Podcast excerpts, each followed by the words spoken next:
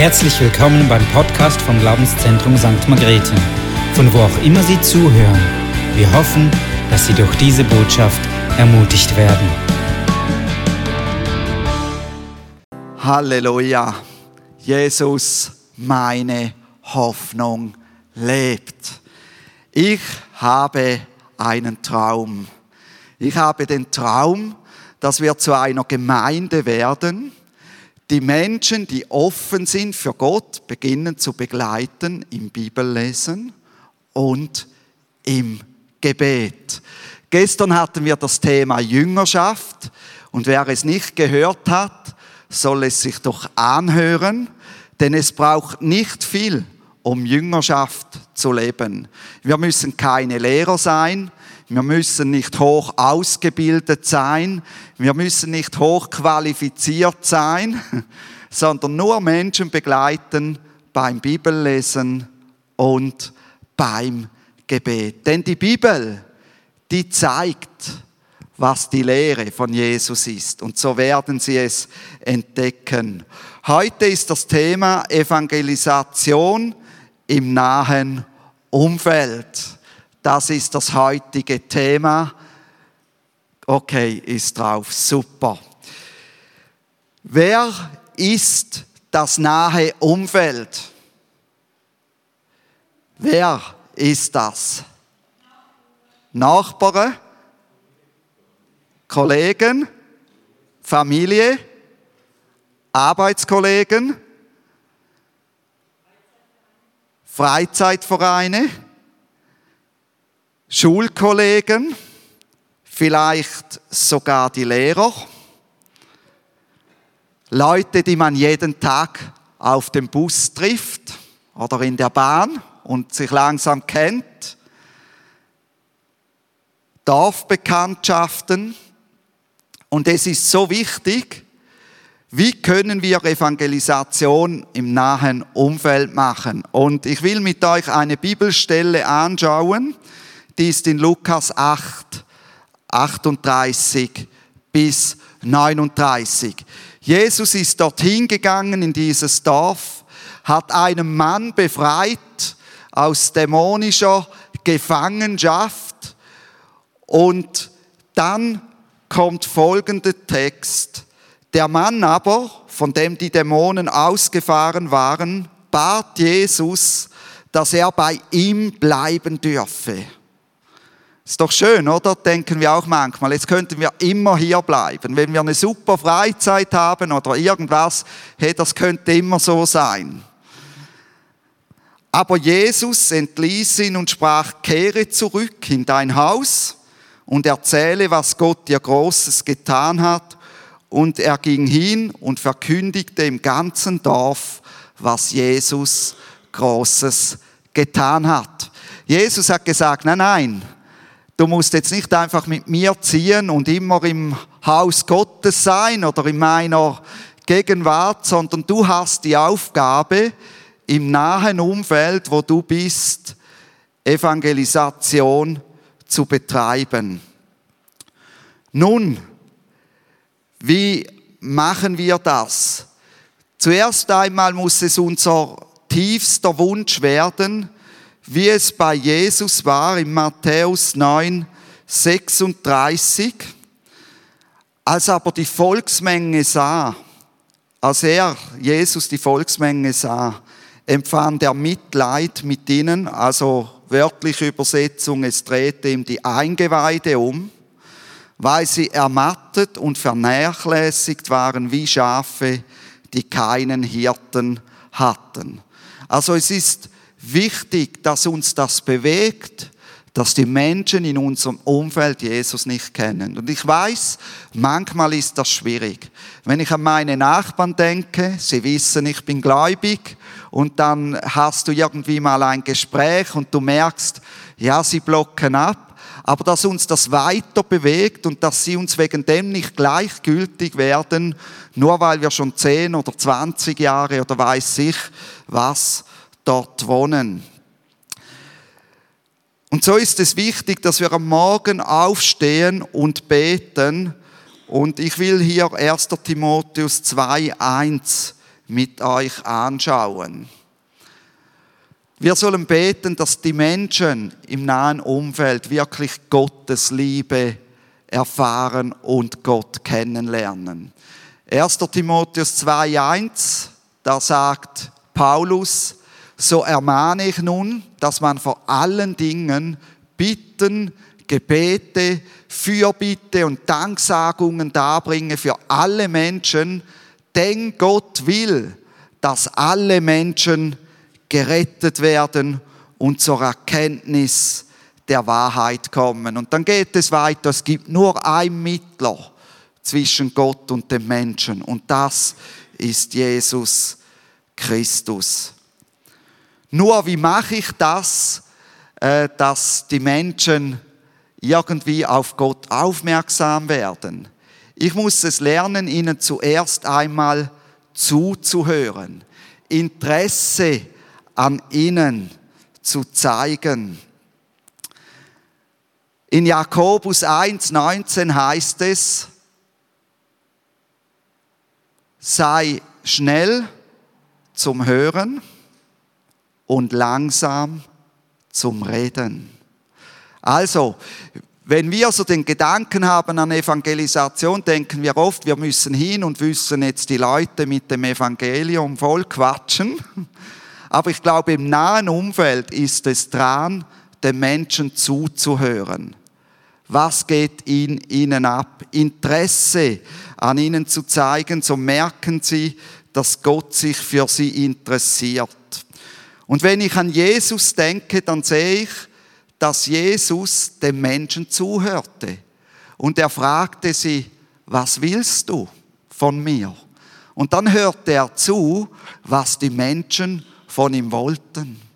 Und das ist etwas, das wir wirklich lernen dürfen, dass wir vielleicht wieder trainieren müssen, weil wir sind so mitteilungs bedürftig, wenn ich an die digitalen Medien denke, dann wird gezeigt, was man jetzt gerade gegessen hat, welchen Baum man jetzt gesehen hat und, und. Wir teilen uns dauernd mit. Aber wer schaut das alles noch an? Wer hört wirklich zu? Wer sieht es noch an? Und ich möchte eine Bibelstelle aus Jesaja 50, Vers 4 nehmen. Da heißt es, Gott der Herr hat mir die Zunge eines Jüngers gegeben, damit ich den Müden mit einem Wort zu erquicken wisse. Er weckt Morgen für Morgen, ja, er weckt mir das Ohr, damit ich höre, wie Jünger hören. Und ich denke, das ist ein guter Leitvers, so Evangelisation im nahen Umfeld, damit ich höre, wie Jünger hören und ein ermutigendes Wort habe für die Menschen im nahen Umfeld. Aber wie geht das? Es geht mit der Frage, wie geht es dir? Ihr kennt das alles, oder? Ist bei uns so Usus, dann sagt man gut und dann sagt man ja, okay. Aber wenn der andere dann sagt, es geht mir gut, dann kannst du sagen, ja, erzähl mehr. Und dann ist der andere plötzlich herausgefordert und vielleicht sagt er, ja, es geht mir gar nicht so gut. Und wenn es ihm gut geht, super, dann freuen wir uns mit ihm mit. Aber wenn es ihm nicht so gut geht, dann hören wir zu und dann fragen wir, hey, darf ich für dich beten? Meistens kommt ein Ja, manchmal gibt es auch ein Nein. Und dann beten wir mit dieser Person und legen ihr die Hand auf, fragen natürlich, darf ich dir die Hand auf die Schulter legen oder was auch immer. Und wenn du dann betest, dann begegnet die Person vor dir dem dreieinigen Gott. Weil du hast dann ein Gespräch mit diesem Gott und diese Person erlebt etwas, das sie sonst nicht kennt, das sie sonst nicht erlebt. Sie erlebt eine lebendige Beziehung zwischen dir und dem lebendigen Gott. Und ich erinnere mich mal an einem Elterngespräch mit einer Lehrerin, wo wir für die Lehrerin gebetet haben. Hey, die hat erlebt, da geht etwas. Die war richtig begeistert. Sie wollte ihr Leben aber später Gott nicht geben. Aber sie hat gemerkt, hey, da ist etwas. Und, und ich, ich war irgendwie berührt. Drei Tage lang war ich berührt und merkte, da ist etwas vorhanden. Genau, also das ist so das grundlegende Zuhören und dann eben fragen, darf ich für dich beten. Aber dann gibt's noch die Möglichkeit, Gemeinschaft zu pflegen, mit einer Person essen zu gehen. Sie einladen und abmachen, das muss nicht immer ein Essen sein. Das kann auch sein, komm, wir trinken ein Bier zusammen oder hey, gehen wir Kaffee trinken oder machen wir mal ab. Das braucht vielleicht Mut, aber es gibt doch viele Personen, die für das offen sind. Und wenn ich die Bibel anschaue, dann geschah bei Jesus vieles um die Mahlzeiten rum, wenn er mit den Leuten zusammen war. Jesus hat sich sogar selber eingeladen. Stell dir mal vor bei Zachäus, hey, ich komme heute zu dir. Und Zachäus hat sich gefreut, dass er kommt. Viele Menschen kennen das gar nicht mehr, dass jemand zu Besuch kommt. Und dann kommt das nächste, dass wir uns um den Nächsten sorgen, dass wir uns um den Nächsten auch kümmern. Im Galater 6,10 heißt es, so lasst uns nun, wo wir Gelegenheit haben, an allen Gutes tun an allen Gutes tun. Und da sind auch die Leute im nahen Umfeld gemeint.